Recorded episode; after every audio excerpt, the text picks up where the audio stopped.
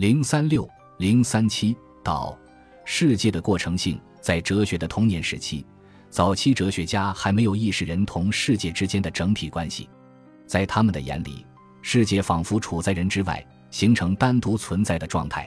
人作为世界的解释者，仿佛在世界之外。哲学家以无人的世界为思考的对象，力求找到一种对于这个世界的合理解释。古希腊哲学家用这种眼光看世界，中国哲学家也以这种眼光看世界。区别在于，他们的思路不同，得出的结论也不同。中国哲学家没有像古希腊哲学家那样把无人的世界当作判断的对象。而是当作描述的对象。中国哲学家没有把外部世界定格化，没有思考世界是什么的哲学问题，而是思考世界怎么样的哲学问题。在中国哲学家的眼里，世界是无限的发展变化过程。从过程的意义上说，世界可称之为道。在中国哲学史上，最早从道的维度看世界的哲学家，当属老子。他创立的学派。之所以被称为道家，就源于以道为核心理念。老子哲学的第一论题就是以道观万物。他所说的万物，指的就是相对于人而言的外部世界。在他看来，外部世界可以分为两种状态：一种状态是不可见的、无形的、潜在的；另一种状态是可见的、有形的、显在的。他把前者称为无名、无普、精、玄牝。天下母，众妙之门，四万物之宗，把后者称为有名有气万物。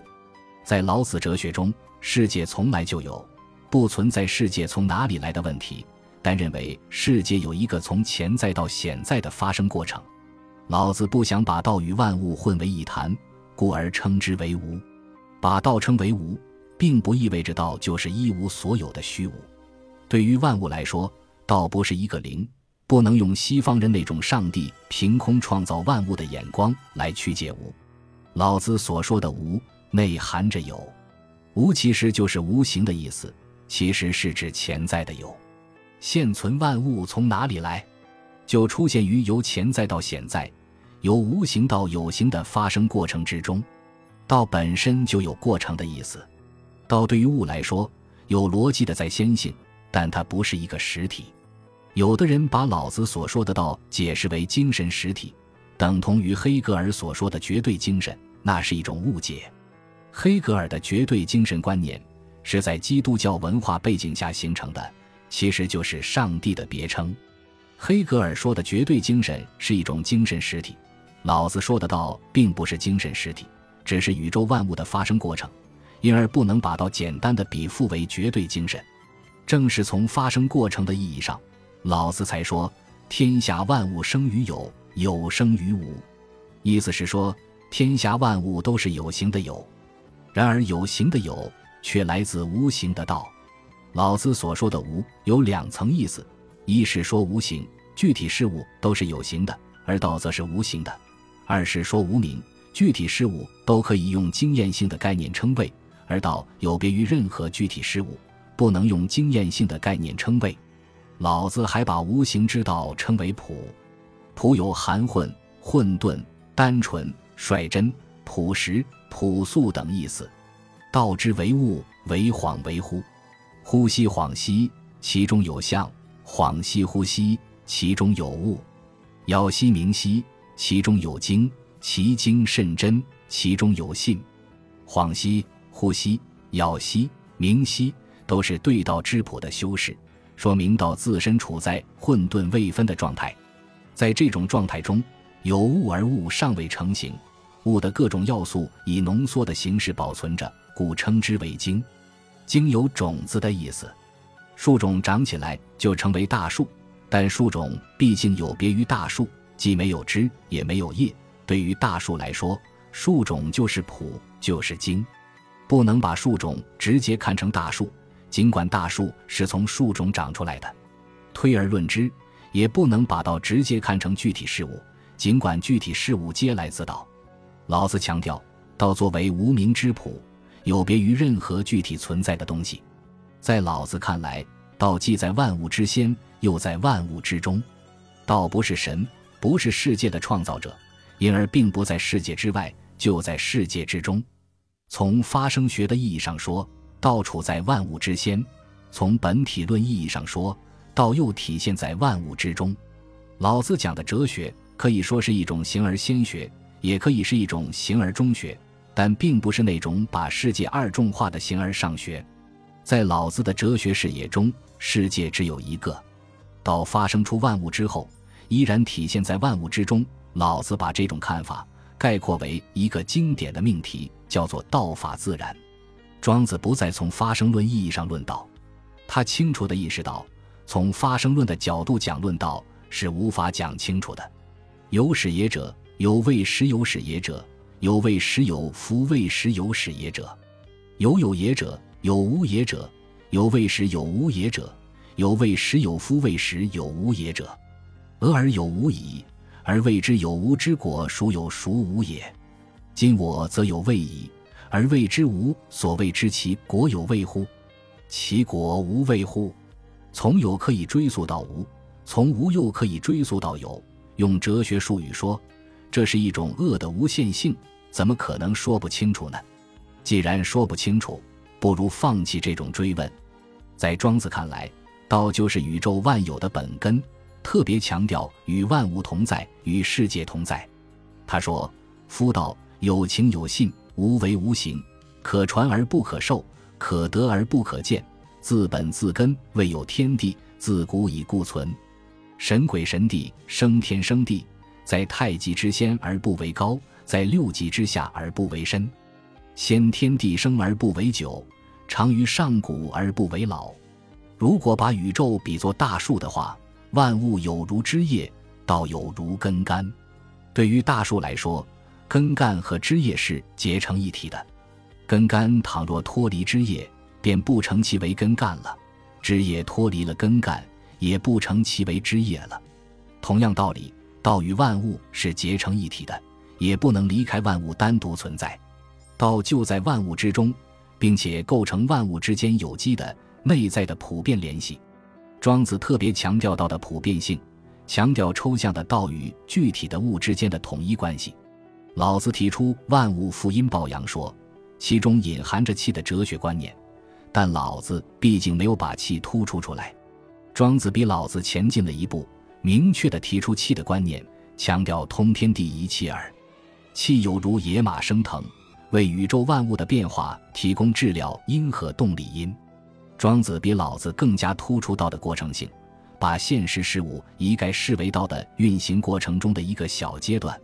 物之生也，若周若驰，无动而不变，无时而不移。万物方生方死，方死方生。其实，在庄子哲学中，根本就没有死这么一说。所谓死，不过是化的一种形式而已。庄子眼中的物，都不是一成不变的死物。而是会转化的活物，任何事物都存在于大化流行的过程之中，现存的形态都是暂时的。两个人碰面走过之后，你不再是那一瞬间的你了，我也不再是那一瞬间的我了，这就叫做失之交臂。庄子勾勒的世界图景是变化的，因而他的世界观更加突出动态的有机的特色。在世界观方面，孔子基本上是接着老子讲的。他明确表示认同讲究动态、有机过程的自然主义世界观。他把世界比喻为永不止息的河流，曾在河边发出“逝者如斯夫”的感叹。在他看来，宇宙万物自然而然地存在着、运行着，不受任何主宰者操控。天何言哉？四时行焉，百物生焉。天何言哉？他把天描绘为四时交地、万物衍生的自然过程。并没有给他涂上神秘的色彩。天不说话，意味着天没有神性可言，只是自然存在而已。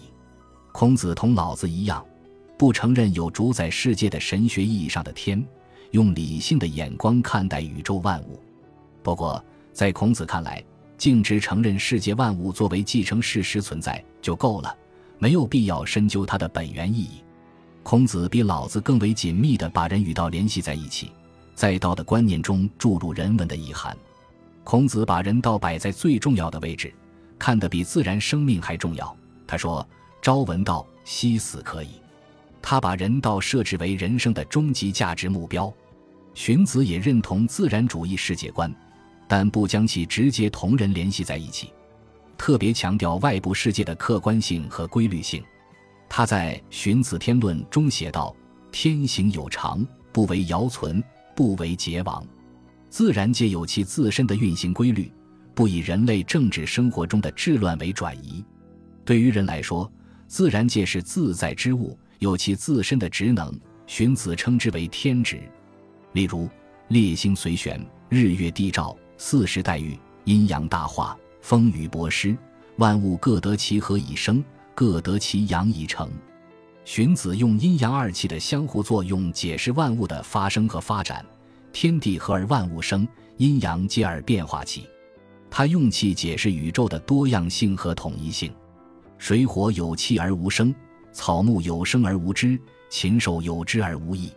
人有气有声有知义且有义，故最为天下贵也。荀子勾勒出一幅有层次的世界图景。最下层是水火等没有生命的无机物，高一层的是有生命的植物，再高一层的是有知觉的动物，最高层的是有礼仪文化的人类。这四个层级都以其为根基，因而世界是一个具有内在普遍联系的自然演化过程。易传把先秦儒家的世界观与人生观结合在一起，概括为“天行健，君子以自强不息”。这里所说的天，并不是今天所说的大气层。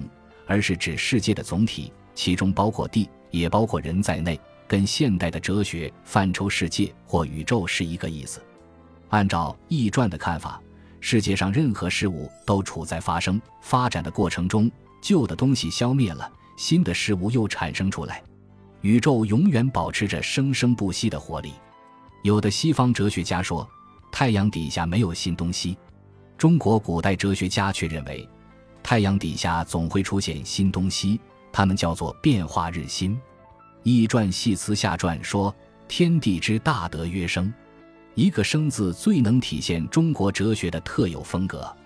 古希腊哲学家从有开始他们的哲学思考，中国哲学家从生开始自己的哲学思考。在易传中，见动、变、化、生都是同一个意思，都用来描述世界的过程性。易传的作者认为，世界作为发展过程，永远不会停止。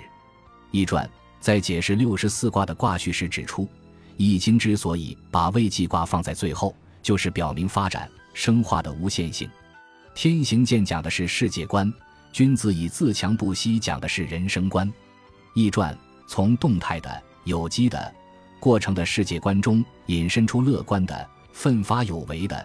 积极向上的儒家人生观，由上述可见，先秦时期两大主要的学派及儒道两家都认同道的观念，都认同自然主义世界观。